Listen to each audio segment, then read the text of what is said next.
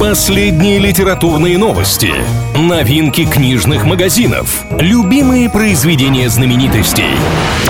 Книга ворот на правильном радио.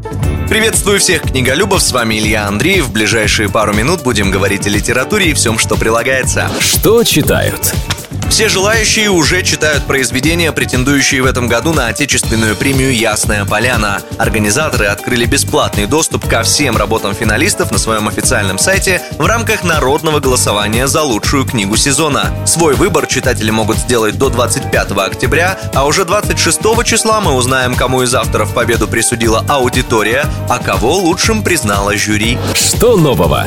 Совсем скоро в России выйдет книга под названием «Дюна и философия». Издание официальной русскоязычной версии приурочили к премьере новой экранизации знаменитого фантастического романа. В своей работе ученый Джеффри Николас разбирает вымышленный мир Дюны с точки зрения философских аспектов и вместе с читателем пытается понять, о чем на самом деле говорил Фрэнк Герберт в своем произведении. Сейчас «Дюна и философия» доступна к предзаказу, в продажу книга поступит уже в октябре. Что интересного?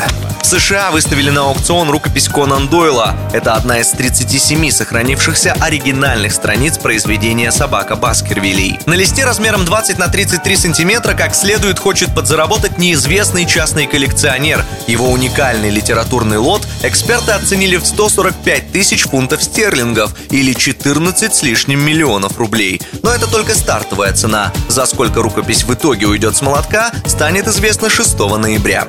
На этом у меня пока все. С вами был Илья Андреев. Услышимся на правильном. Книга ворот на правильном радио.